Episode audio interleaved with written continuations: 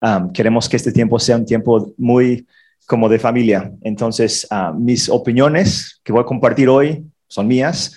Um, creo que tengo la razón, como, como siempre creo, pero mi esposa a lo mejor diría otra cosa. Um, lo bello de, de, esta vida y de la relación que tenemos con Dios es que no podemos, no debemos exigir que todo el mundo crea lo mismo o, o viva de acuerdo a, a, lo que uno piensa o cree, más bien todos vamos siguiendo a Dios y aprendiendo de Dios. Y el amor es lo que nos guía, el amor sí es la ley uh, por decir, principal, pero la aplicación del, del, amor, cómo se vive, es algo que todos vamos descubriendo y aprendiendo. Entonces, este tiempo juntos en parte es para eso, para poder escuchar diferentes opiniones, um, en este caso las mías, para otras personas que predican los domingos también, pero realmente al final del, del día no tienes que creer lo que yo diga, más bien es... Uh, tratar de aprender y, y, crecer conforme lo que Dios te vaya revelando. Y espero que lo que hoy comparta te sea de ayuda, de, de ayuda en este proceso. Voy a leer un pasaje largo, entonces voy a empezar. Uh, son como 20 versículos, más o menos, en Lucas 12. Uh, es una enseñanza de Jesús. Y siempre que encuentras algo que enseñó Jesús, tiene mucha importancia, porque Él, pues obviamente es Dios, para empezar, uh, pero también lo está diciendo a personas como nosotros. Entonces, una parte de la Biblia se escribió hace muchos, hace miles y miles de años a culturas muy diferentes a las nuestras y tiene mucha importancia esas historias, todo eso, um, y lo, lo leemos, lo aplicamos, pero las palabras de Jesús en especial como que vienen directo de la boca de Dios hacia nosotros. Y obviamente las escribió otra persona y las tradujo porque él hubiera hablado en hebreo o en arameo y las escribieron en griego, pero no dejan de ser palabras como que directas de Dios, se podría decir. Entonces aquí Jesús está confrontando una forma de pensar muy humana. Um, dice, uno de entre la multitud le pidió, maestro, dile a mi hermano que comparte la herencia conmigo. Un tema bastante importante. No sé si alguien aquí ha tenido que como que lidiar con una situación de herencias, pero es terrible. No me ha tocado, pero he visto en familiares muy cercanos uh, durante años la incomodidad, ¿no? De esa pregunta, ¿qué onda con la herencia? ¿Cómo hacer, qué hacer con la herencia? Entonces dice Jesús, dice, hombre, replicó Jesús, ¿quién me nombró a mí juez o árbitro entre ustedes? Siendo Dios. Qué irónico. Dijo, yo no soy el juez. O sea, resuélvenlo ustedes. Uh, dice, pero luego dijo esto, tengan cuidado, advirtió a la gente. O sea, va directo al raíz del tema. Dice, absténganse de toda avaricia. La vida de una persona no depende de la abundancia de sus bienes. Es, una, es un principio padrísimo, ¿no? Buenísimo. La vida de una persona no depende de la abundancia de sus bienes. Yo diría, y creo que él diría en otros casos, no depende de, no solamente de la abundancia de, de, de dinero, o sea, no depende de la abundancia de lo que puedas conseguir en este mundo. Si es fama, si es poder, si son títulos, si es un puesto en el trabajo, si son carros o casas. O sea, hablar de riquezas está hablando de la avaricia. No está diciendo que el dinero es, es, es, algo malo, para nada. Dice que la avaricia, o sea, el deseo constante de conseguir y tener más, de acumular más. Y para que les quedara claro, les enseñó algo, una parábola. Dice, entonces les contó esta parábola. El terreno de un hombre rico le produjo una buena cosecha. Así que se puso a pensar, ¿qué voy a hacer? No tengo dónde almacenar mi cosecha. O sea, qué problema, ¿verdad? No me alcanza el lugar que tengo para tanto que he conseguido. Entonces dice, por fin dijo, yo sé lo que voy a hacer. Derribaré mis graneros y construiré otros más grandes, donde pueda almacenar todo mi grano y mis bienes. O sea, en vez de decir voy a compartir, no voy a regalar, voy a hacer, dijo, voy a crear lugares todavía más grandes, creyendo, y así es su explicación, dice, y diré, alma mía, ya tienes bastantes cosas buenas guardadas para muchos años descansa, come, bebe y goza de la vida. Entonces, su mentalidad de este hombre ficticio es que consiguiendo un poco más, ya voy a poder decir a mi alma, descansa. O sea, todavía no estaba descansando, todavía estaba afanado, pero él quería, si puedo acumular un poquito más, un poquito más, ya alcanzando un granero un poco más grande, a llenarlo, entonces voy a poder decir, ya es suficiente. Y esa es la trampa en la cual los ávaros o todos a veces caemos un poquito más y voy a poder decir a mi alma, ya, basta, suficiente, descansa. Pero Dios le dijo, verso 20, Dios le dijo, necio, esta misma noche te van a reclamar la vida y quién se quedará con lo que has acumulado. Así le sucede al que acumula riquezas para sí mismo en vez de ser rico delante de Dios Y repito, no está hablando en contra del dinero o los fondos de ahorro, etcétera, etcétera. Está hablando en contra de la mentalidad de que si puedo conseguir más para mí, voy a estar bien. Luego Jesús dijo a sus discípulos, por eso les digo, no se preocupen por su vida, qué comerán, ni por su cuerpo, con qué se vestirán. La vida tiene más valor que la comida y el cuerpo más que la ropa. La vida es mucho más que este afán de conseguir bienes materiales. Fíjense en los cuervos, no siembran ni cosechan, ni tienen almacén ni granero, sin embargo Dios los alimenta. ¿Cuánto más valen ustedes que las aves? Hoy en la mañana, perdón, interrupción. Mi gatito me trajo un pájaro muerto y lo depositó en el comedor. Entonces, este, contribuyendo a la casa, ya saben, los gatos cuando hacen eso es porque, y en el comedor, al ladito de la mesa, como diciendo, mira, te traje el desayuno. y yo lo recogí una bolsa y lo saqué y el gato más me estaba mirando así como que vas a ver, mal agradecido, sigues tú, ¿no? Así que, pero bueno, por no está aportando a la casa. O sea, mis hijos deben aprender del gato porque no hace nada. Pero bueno, Perdón, perdón. Dios sabe ya, hay un pájaro menos en, mi, en nuestro jardín. ¿Quién de ustedes? Esas son las buenas noticias. Dios dice, ¿cuánto más valen ustedes que las aves? ¿Quién de ustedes, por mucho que se preocupe, puede añadir una sola hora al curso de su vida? Ya que no pueden hacer algo tan insignificante, ¿por qué se preocupan por lo demás? Fíjense cómo crecen los lirios. No trabajan ni hilan. Sin embargo, les digo que ni siquiera Salomón, con todo su esplendor, se vestía como uno de ellos. Si así viste Dios a la hierba que hoy está en el campo y mañana es arrojada al horno, ¿cuánto más hará por ustedes, gente de poca fe? Así que no se afanen por lo que han de comer o beber. Dejen de atormentarse. O sea, no dice dejen de trabajar. Hay que trabajar. Dijo, dejen de preocuparse tanto, de afligirse, atormentarse. El mundo pagano, o sea, el mundo sin Dios, anda tras todas estas cosas, pero el Padre sabe que ustedes las necesitan. Ustedes, por lo el contrario, busquen el reino de Dios y estas cosas se les serán añadidas. No tengan miedo. Me encanta eso. No tengan miedo, mi rebaño pequeño, porque es la buena voluntad del Padre darles el reino. Vendan sus bienes y den a los pobres. Provéense de bolsas que no se desgasten. Acumulen un tesoro inagotable en el cielo, donde no hay ladrón que aceche ni polilla que destruya pues donde tengan ustedes su tesoro, ahí estará también su corazón. Hay mucho ahí. Ah, me encanta cómo Jesús como que llega al corazón del tema del dinero, de acumular las cosas y, le da al, temor que muchas veces motiva todo eso. Y a veces hablamos tanto en contra de la avaricia o, los ávaros, no pensando en la gente que tiene mucho dinero. Y sí, Jesús también lo hacía, pero llegó al tema principal que es esta, este vacío en el corazón del ser humano que busca saciarse con conseguir siempre más.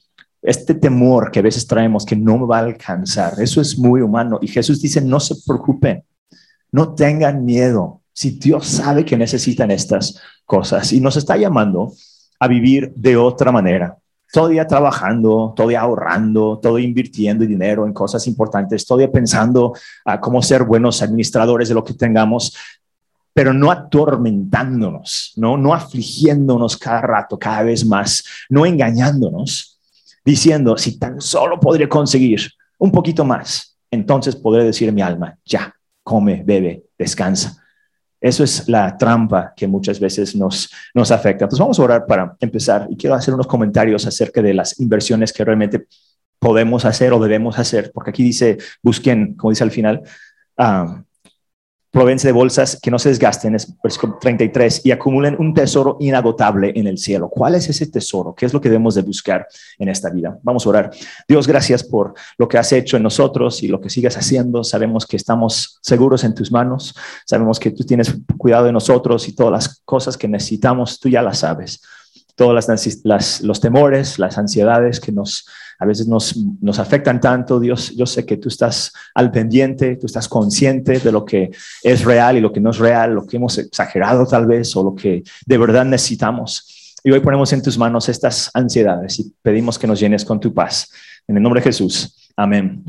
Amén. Pues la semana pasada hablé un poco de este tema y quería continuar, ah, que muchas veces estamos muy, ah, muy estresados ah, o, muy muy ansiosos por diferentes temas. Y, no hablo de, de un día, no, de una semana muy intensa o de un mes o una temporada donde tienes que cambiar de carrera o tienes que graduarte y estás a todo dar. Estoy hablando de un estilo de vida donde ya nos hemos convertido a veces en, tal vez todos somos hasta cierto punto, con este hábito, ¿no? De, de, del afán, de necesito más, no me alcanza el tiempo, no me alcanza el dinero, no me alcanza la energía, ¿no?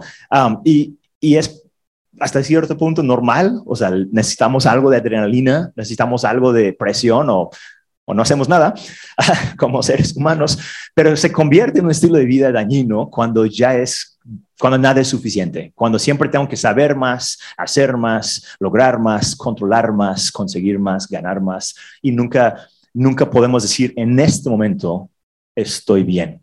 Y la semana pasada el tema se llamaba Cálmate. Hablé de cómo debemos calmarnos, cómo debemos tranquilizarnos. O sea, yo no puedo calmar a nadie, esa palabra no sirve para calmar a mi esposa, ya aprendí, ni a mis hijos, mucho menos, pero yo sí me puedo calmar con, con una conciencia de quién es Dios en mí y en este mundo y quién soy yo y que no soy yo, las cosas que no puedo lograr. Entonces, hoy quiero continuar un poco con este tema.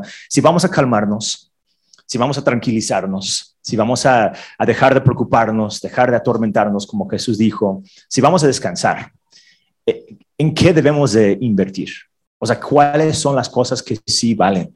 El año pasado, en noviembre, mi hijo, el mayor, ya tiene 22 años, me dijo, papá, quiero mostrarte algo. Sacó su teléfono, me dijo, mira esta aplicación, compré un criptomoneda y, dijo, mira, eh, o sea, he triplicado mi inversión. Entonces me puse a investigar, fue el, ya saben, tal vez hay mil criptomonedas, no sé cuántas, muchísimas, y durante mucho tiempo iban subiendo, subiendo, subiendo, subiendo. Y él escogió la peor, ¿no? O sea, la que, o sea, la que más rendía, pero la que más riesgo tenía y estaba ganando bien. Bueno, en papel, no, ni en papel, porque es cripto, en digital, estaba ganando bien. Entonces dijo, papá, y me convenció yo estoy dije, no, pues sí, ya, porque había escuchado tantas veces y soy súper cauteloso para esas cosas. Entonces dije, no, no quiero.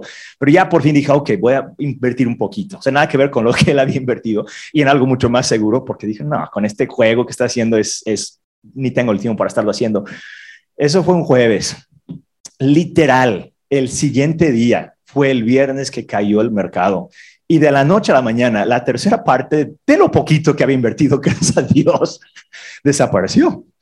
Y yo dije, no pasa nada, si ese es el mercado, no va a subir y bajar y subir y bajar. Pues hasta la fecha no ha subido. ha ido bajando y bajando y bajando y bajando. Y yo espero que algún día vuelva a recuperar lo que invertí. Estoy muy agradecido que literal fue casi simbólico lo que puse ahí. Y también mi hijo logró mover una parte. También, pues todo el mundo ha perdido, los que han invertido en esto. Y en, en la situación del mundo no es fácil. Entonces no me estoy burlando tampoco. Quizás hay algunos que han sufrido mucha pérdida. Estuve leyendo un reportaje de algunos que literal, o sea, perdieron todo ah, por, por haber invertido tanto y por no haber sacado a tiempo lo que habían invertido. Esperemos que vuelva a subir para los que han invertido. Ah, entonces digo, no me estoy burlando, me estoy riendo de mí mismo, de, de, de, mi mal, o sea, fue el peor día para hacerlo. Invertí cuando valía muchísimo, al siguiente día, pues ya, ya no valía tanto. ¿Cuáles son las inversiones mejores en esta vida? Y es lo que Jesús está diciendo en esta parábola. No está hablando en contra ni de la, del dinero, ni de los graneros, ni de la criptomoneda. Está hablando en contra de una hambre insaciable que busca tener más con tal de poder descansar. Yo creo, así la interpreto yo, que, que el alma necesita descanso, nos urge. O sea, ve alrededor, el mundo está corriendo a mil por hora, por lo menos manejando a mil por hora, eh, hay mucha presión, mucha, mucha competencia, muchas comparaciones entre las personas.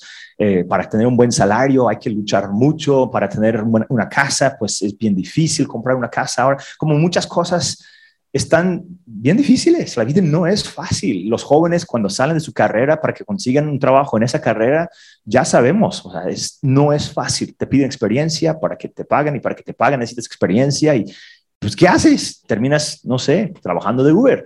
Y, y nada en contra del que sea un chofer de Uber, también me suena divertido, no tanto. Pero bueno, lo, a lo que voy es que no es suficiente este mundo para satisfacer un hambre espiritual. los bienes materiales nunca van a poder llenar un alma eterno. Solamente Dios puede hacer eso. Cuando tenemos a Dios, con nosotros, cuando tenemos esa paz de Dios, entonces las demás cosas las, disfrutamos mucho más. Yo digo, entonces, pues todo lo que tiene que ver con este mundo es, hay, muchas cosas muy buenas, o sea, ir a la playa, no disfrutar a un, a un, jardín así tan bonito, una terraza así, el estar con amigos, el comer algo rico. Hay 20 mil cosas, ¿no? Divertidas y agradables en este mundo y, Dios las creó. Entonces, Él quiere que las disfrutemos, pero no en sí no van a traer descanso quizás a tu alma. Y quiero mencionar cinco cosas que, o sea, tampoco son el fin, son la meta en sí, Dios es la meta, pero son cinco cosas que son más importantes que el dinero o más importantes que el control o más importantes que, no sé, seguidores en Instagram o una carrera. Son cosas que tienen más valor, hasta cierto punto un valor eterno, porque son cosas que están conectados con Dios y con su, obra en nosotros. Y cuando estés pasando por una situación, o si estás pasando por una situación difícil, estresante, decepcionante quizás, tal vez perdiste un trabajo, tal vez perdiste una inversión fuerte y lo que yo dije fue un trauma más que nada. Em, ¿Qué haces? ¿Cómo respondes? ¿Cuál, es la manera de, poder como que recuperar el descanso que tu alma necesita? Y, mi sugerencia es pensar en estas cosas, invertir tiempo en estas cosas. La primera, yo puse la palabra conexiones. Conexiones, o sea, tu conexión con otras personas y tu conexión con Dios mismo. La vida no se trata de acumular cosas, mucho de la vida tiene que ver con las personas con quienes las compartes. Fue una de las cosas que hizo mal este hombre rico, ficticio. En vez de decir, ah, tengo más que suficiente para mí, voy a mirar alrededor y ver mis trabajadores. O sea, él no hizo el trabajo solo, tenía trabajadores, ¿por qué no les pago más? ¿No? O, los pobres que vivían cerca de él, ¿por qué no pensaba más bien, ok, me sobra, Dios me ha bendecido, ¿cómo voy a repartir de lo que tengo? Entonces dijo, eres necio, hoy vas a morir y lo que acumulaste a alguien más, de todos se queda con estas cosas. Lo que está diciendo es que la gente, las personas que nos rodean, deben de poder compartir con nosotros, debemos compartir con ellos lo que tengamos, si es mucho, si es poco. Y no está hablando de regalar todo lo que tenemos, cuando dijo vender lo que tienen y, regalarlo, está, está contradiciendo la mentalidad humana normal, que es comprar y conseguir, ¿no? Y tener cada vez más. Él dice, no, mejor regalen de lo que tengan, busquen cómo regalarlo, no para que te quedes sin nada. Obviamente tienes que tener lo suficiente, pero Dios está a cargo de nuestras vidas y no sabemos ni cuántos días nos quedan ni qué va a pasar. Hay que invertir en las personas, en la gente. O sea, no solamente darles cosas, mucho más que eso, es valorarlos a esas personas. ¿Quién es tu familia? ¿Quién está en tu familia? Tan fácilmente vemos sus cosas raras, ¿no? Ya mencioné que en una semana vamos a estar con toda mi familia, vamos a ser 30 personas, 30 personas, una semana, a ver si sobrevivimos todos, porque todos tenemos carácter medio fuerte o muy fuerte, dependiendo de la familia, y tenemos mil opiniones distintas en diferentes cosas, nos amamos muchísimo, estoy muy agradecido por mi familia, pero 30 personas en un lugar durante una semana, va a ser, debe ser, debemos grabarlo y ser como un reality show, porque así va a ser esa semana. No, estamos muy felices.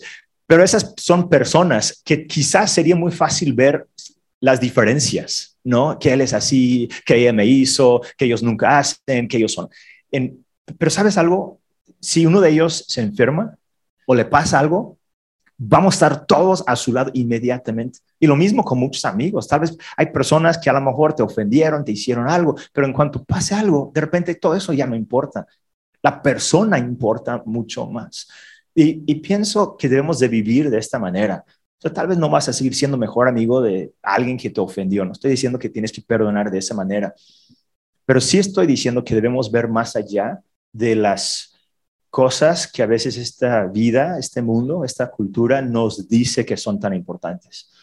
A veces no es lo más importante. Si, si, la persona, no sé, no cumplió con todas las expectativas tuyas, si algo te hizo, si algo pasó, debemos de por lo menos reflexionar y decir, pero realmente eso amerita terminar esa relación.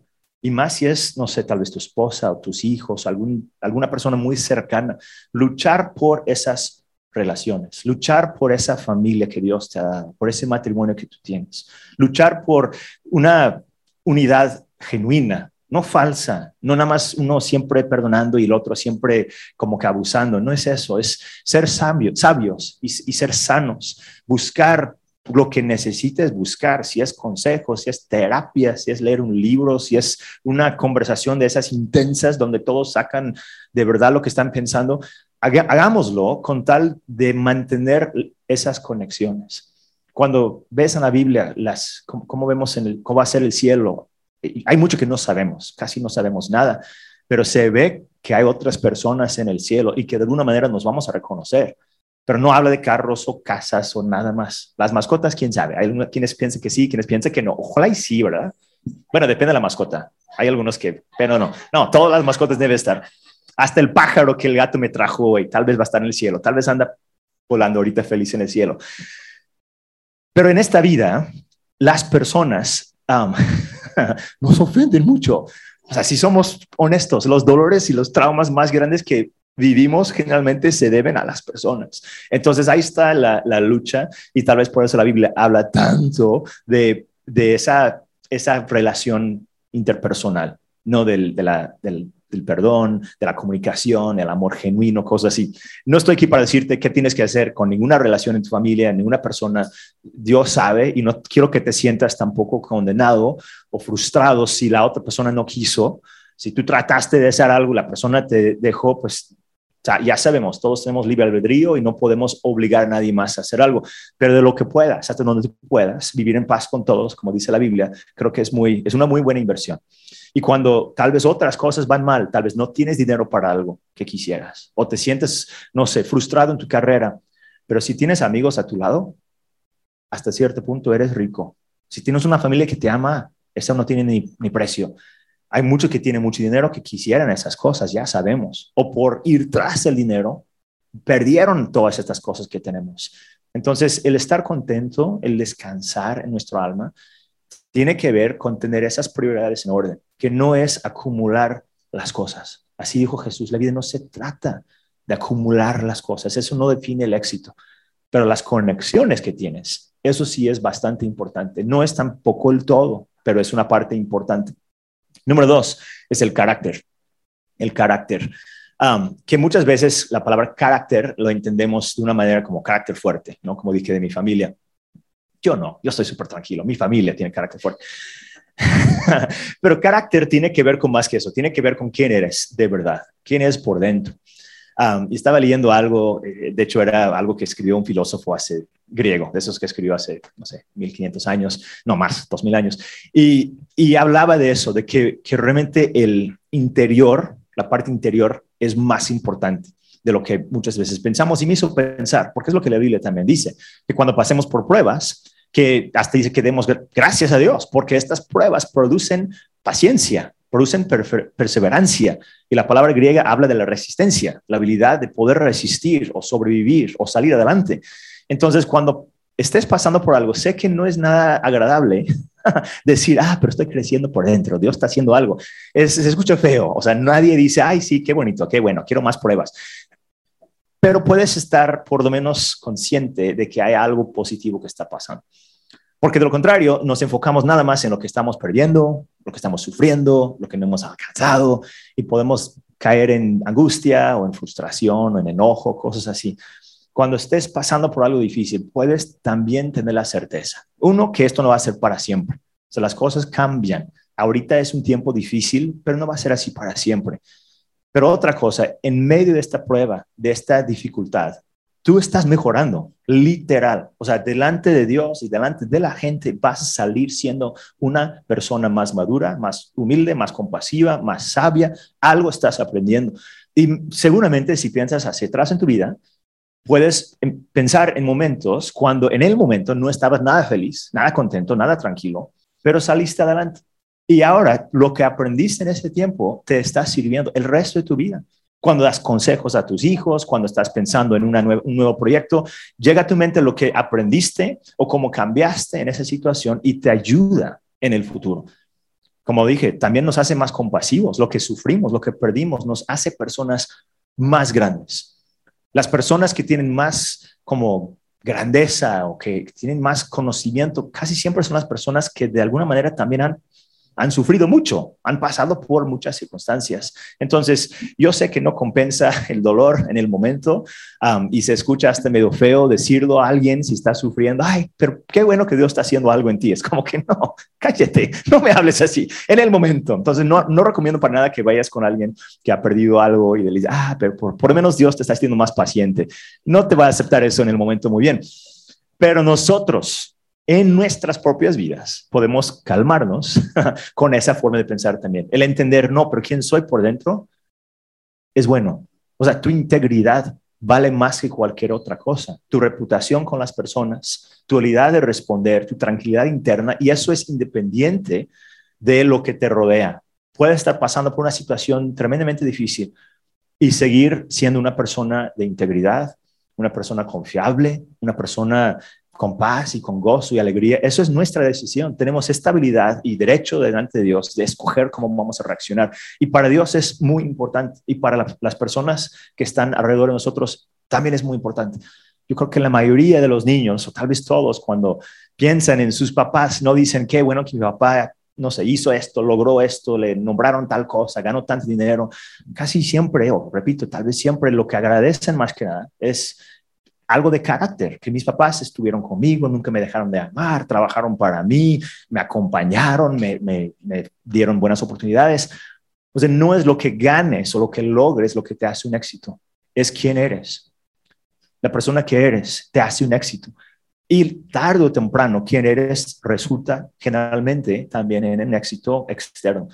Ya piensa en, no sé, a quién vas a contratar en tu negocio, si tienes la habilidad, en alguien que es, no sé, tiene solamente habilidad o alguien que tiene buen carácter. Pues ojalá las dos cosas, ¿no? No solamente el carácter, pero alguien que es súper capaz en todo, pero pues es un mentiroso, engaña, roba, no, no, no te sirve, no es alguien que va a contribuir a la empresa. Entonces el carácter cuenta por mucho.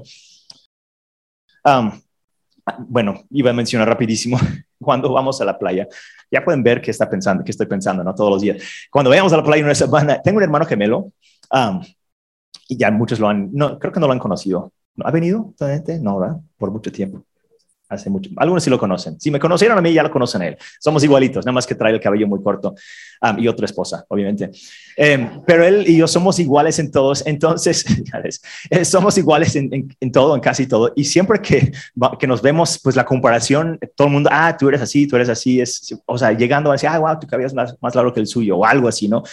pero ya estoy pensando, aunque no quisiera, en, o sea, físicamente, eh, pues ya tengo 45 años, ¿no? Entonces ya no tengo el mismo cuerpazo que siempre antes lucía. No, la neta, nunca, nunca, nunca en mi vida por más que he querido, o sea, ni subo ni bajo casi de peso, e-, es, es, chistoso, es una bendición, pero también es como que no puedo, haga pesas, pero estoy pensando, o sea, en la playa, o sea, sin camisa, con mi hermano gemelo, ¿cómo va a estar él? O sea, porque él también, o sea, levanta pesas más que yo y yo no sé qué hace. Entonces, pues aún sin planearlo, pues empecé a, hacer, a levantar pesas y hacer ejercicio, porque por dentro tengo esa, ¿no? Quiero por lo menos ser igual que él, ¿no? no peor. Eso es lo, y tengo mil historias de, de esas competencias sutiles que, que, que, hacíamos sin querer. Pero algo de levantar pesas es que no de la noche a la mañana vas a cambiar tu cuerpo. O sea, es, es una repetición y luego otra y otra y otra y haces varios de esas y, al siguiente día o en dos días. Es un trabajo de mucho tiempo. Y levantar una vez la, la pesa, o sea, no te hace nada y no es tan difícil pero se acumula. O sea, es el resultado de hacerlo en teoría. O sea, no me está diciendo nada, pero en teoría, el resultado de hacerlo mucho tiempo es que vas a crecer, vas a cambiar, vas a mejorar. Y así el carácter. El carácter no es algo que de la noche a la mañana dices, ah, ya soy así. Aunque quisieras, aunque digas, sí, nunca voy a hacer esto, siempre voy a hacer el otro. Se va creando, va creciendo Tienes que madurar a través de las decisiones pequeñas todos los días. Tengo una aplicación donde anoto ah, o registro las, las eh, repeticiones que hago y las, el, peso y me sorprendió revisar después de una semana había levantado como 10 mil kilos o algo así, que son como dos carros o tres carros, yo no sé cuánto pesa un carro. Entonces, o sea, yo nunca voy a levantar un carro, ¿no? Y tampoco es mucho. Los que literal hacen pesas, yo creo que eso hacen todos los días y yo en una semana. Pero lo que estoy diciendo es que el resultado de mucho tiempo es impresionante el resultado de invertir mucho tiempo en algo como el carácter y en otras cosas también es, es algo muy difícil incluso de comprender. Entonces no lo hagas de la noche a la mañana, no te frustres si no eres la persona que quieres ser. O, si mañana vuelves a caer en la cosa que habías dicho que nunca ibas a hacer. O si tienes una adicción que no has podido vencer, no te frustres. No digas yo no sirvo para esto, porque es una vida, es continuo. Y Dios, dice la Biblia, sus misericordias son nuevas cada mañana. O sea, todos los días te levantas y es borrón y cuenta nueva. Sí, hay consecuencias del pasado, obvio, pero en cuanto a tu relación con Dios, en cuanto a su sonrisa hacia ti, Tienes un día por delante, ¿qué vas a hacer con ese día? La tercera cosa es el conocimiento y, y, y la semana pasada que la lógica, o sea, el resolver todas las cosas es una meta imposible porque somos somos limitados en cuanto a nuestra comprensión, no podemos ver el futuro, no podemos saber todo, pero el conocimiento es valiosísimo. El conocimiento no, no de todo, no estoy hablando de todo. El problema es que cuando queremos saber todo y conocer todo y entender todo, pero el poder continuar aprendiendo es un regalo de Dios. Y el conocimiento es algo que experimentamos. Aquí hablo no solamente de algo mental, es conocer la vida, conocer a las personas, conocer lo que es la familia, conocer el amor, conocer la alegría, conocer diferentes partes del mundo, conocer, no sé, un nuevo hobby. El conocimiento es un regalo de Dios.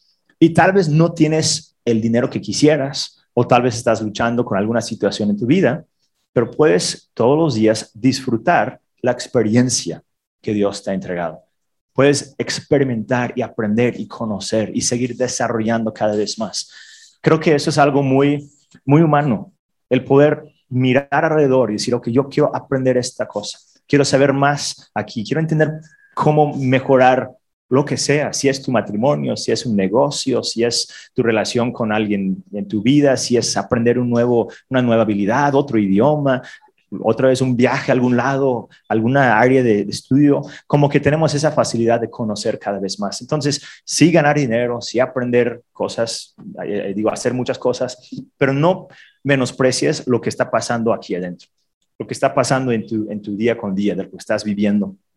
La cuarta cosa, y esta es una muy importante, es la congruencia. Todos empiezan con la letra C. Ah, la congruencia. Ser congruente, esa palabra no está en la Biblia, de lo que yo sé, pero es una palabra muy común hoy en día. para mí la congruencia habla de ser quien eres de verdad. O sea, quitar hipocresía, eso sí está en la Biblia. Quitar el falsificar, el pretender, el fingir. La, eh, congruencia es como decir, yo sé quién soy y voy a vivir de acuerdo a, a quién soy.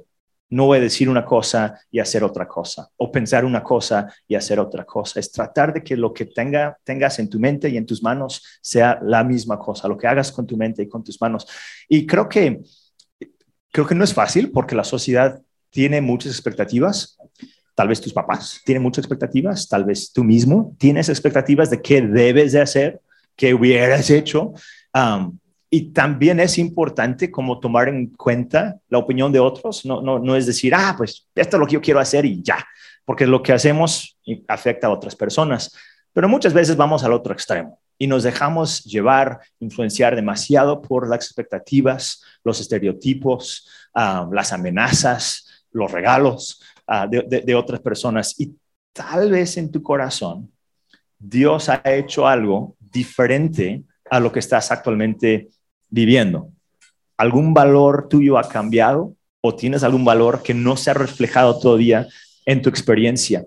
Y creo que parte de tener tesoro en el cielo es entender que en, esta, en este mundo necesito vivir pensando en quién me ha hecho Dios, qué me está pidiendo Dios, que es diferente para cada persona.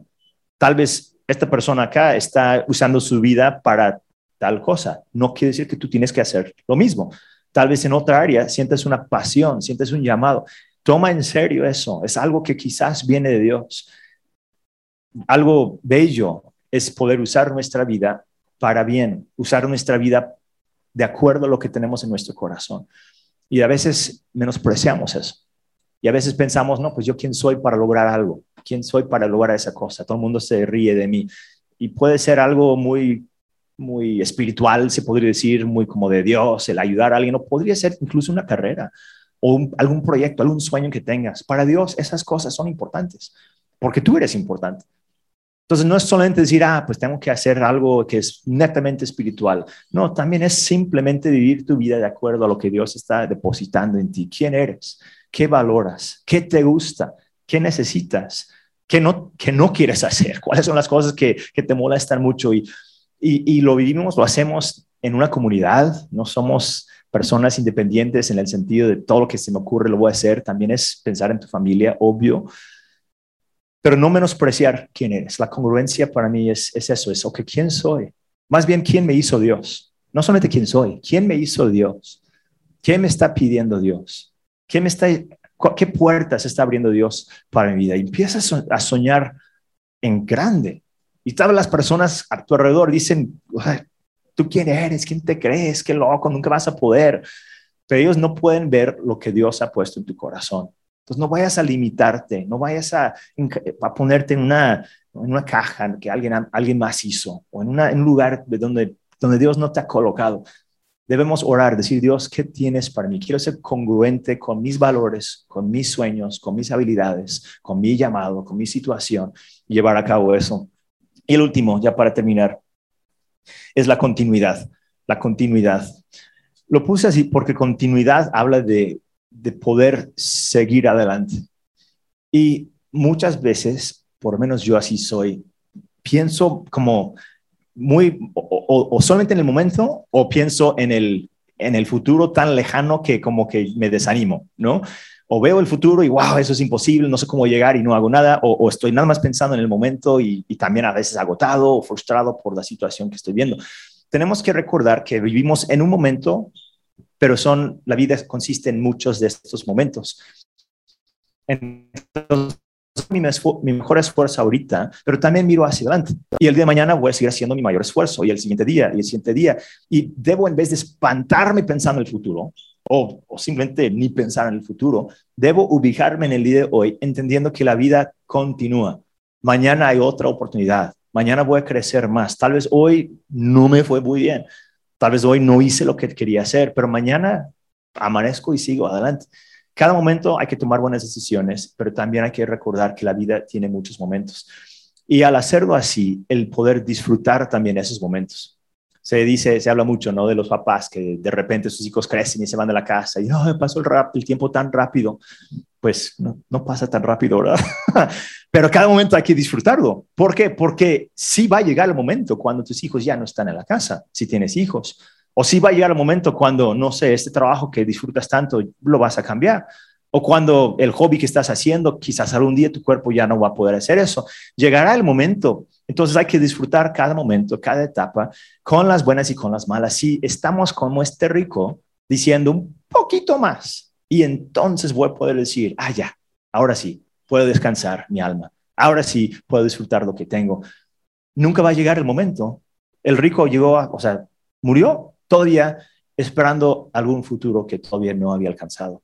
De alguna manera el futuro que antes soñabas, hoy lo estás viviendo y el futuro que queda por delante pronto también va a ser tu presente. Entonces, lo, que Dios, lo veo en la Biblia muchas veces, como busca apoyarte y animarte y sanarte en el, en el presente, pero Él no se desespera queriendo hacer todo ahorita, en este momento quiere que estemos tranquilos, trabajando, cambiando, soñando muchas cosas más, pero también tranquilos, porque únicamente Dios sabe el futuro, únicamente Dios puede controlar lo que está por delante, únicamente Dios te puede preparar hoy para lo que está en tu futuro y ya lo está haciendo.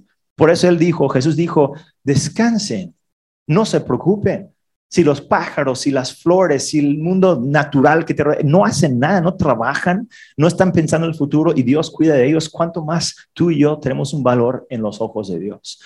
Y sí nos toca trabajar y sí nos toca esforzarnos, porque fuimos hechos a la imagen de Dios, pero no con afán, no con desesperación, no con avaricia, no con las cosas que motivan a las personas que no tienen esa esperanza en Dios. Y no estoy criticando a esas personas, pero yo no quiero repetir o, imitar esa, ese afán de vivir.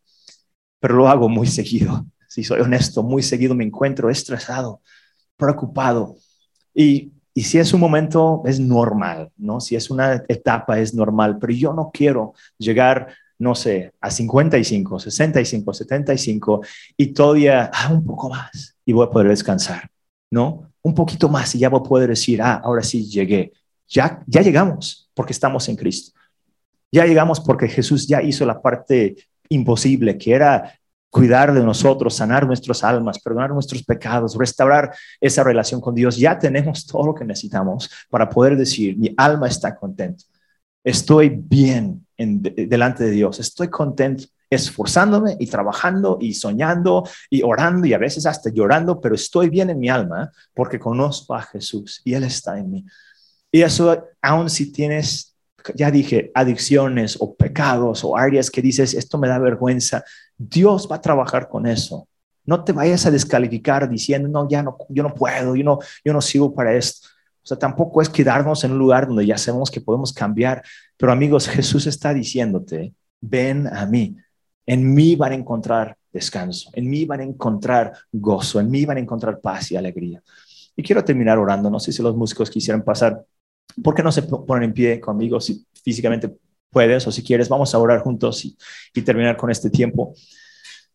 Pero tal vez hay algo en tu corazón y, y no quiero alargar mucho quizás, pero sí quiero tomar unos momentos de oración, porque yo sé que Dios eh, existe, obvio, y que Él está presente. Yo, yo creo que en todo mi corazón, porque lo he vivido, y yo sé que tenemos diferentes maneras de ver a Dios y pensar en Dios, tal vez todos tenemos una vida diferente, pero yo sí he visto en mi vida cómo Dios viene con, con calma, con, no sé, sin prisa, no tanto con gritos o regaños o acusaciones, viene con ternura, pero ajusta cosas, cambia cosas, pide cosas para mi bien, para nuestro bien, diciendo, hijo, hija, entrégame esto, no te sirve. Cambia tu perspectiva, esto no te está sirviendo. Mira, aquí esto que estás viviendo no te va a llevar por un buen camino. Como con este rico que no terminó bien. yo, no, yo no quiero eso, yo quiero más bien que Dios vaya cambiando por dentro mis perspectivas, mis inversiones, mis decisiones. Yo creo que todos aquí tenemos esa misma, ese mismo deseo. Vamos a orar. Dios, gracias por esa, este camino en lo cual tú nos has estado llevando. Gracias porque toda nuestra vida nos has ayudado a vivir bien, Señor, a cambiar, a mejorar, a madurar. Hoy queremos poner en tus manos quiénes somos, Señor, por más pequeño que sea el detalle, las cosas escondidas, las cosas ocultas, las cosas grandes, Señor, sueños, visiones, ideas que tengamos, tal vez defectos. Te lo damos a ti, Señor. No queremos andar afanados, atormentados, siempre estresados, queriendo un poco más para estar bien. Queremos, queremos tu paz, Señor. Queremos tu estabilidad. Queremos recordar que en Cristo tenemos todo lo que necesitamos, estamos bien, hemos sido bendecidos, tenemos descanso en nuestras almas, tenemos paz y bienestar en todos los sentidos. Sé que hay muchas cosas que queremos lograr, Dios, y oramos que nos ayudes con estos sueños. Dios, tú sabes, conoces la situación de cada persona aquí, si hay, si hay luchas, si hay obstáculos muy grandes, si hay tragedias, si hay momentos decisiones grandes en las cuales estamos ahorita, Dios, yo sé que tú estás presente en esos momentos urgentes, en esos momentos de mucha, de mucha responsabilidad, de mucho peso. Sabemos que estás presente. Ayúdanos a tener sabiduría, Dios, a, a tomar buenas decisiones. Danos tu paz para disfrutar este proceso. Las las buenas y las malas, Señor, que podamos encontrar una paz sobrenatural en todo momento. Te damos gracias, Dios, por tu presencia y por tu amor. En el nombre de Jesús.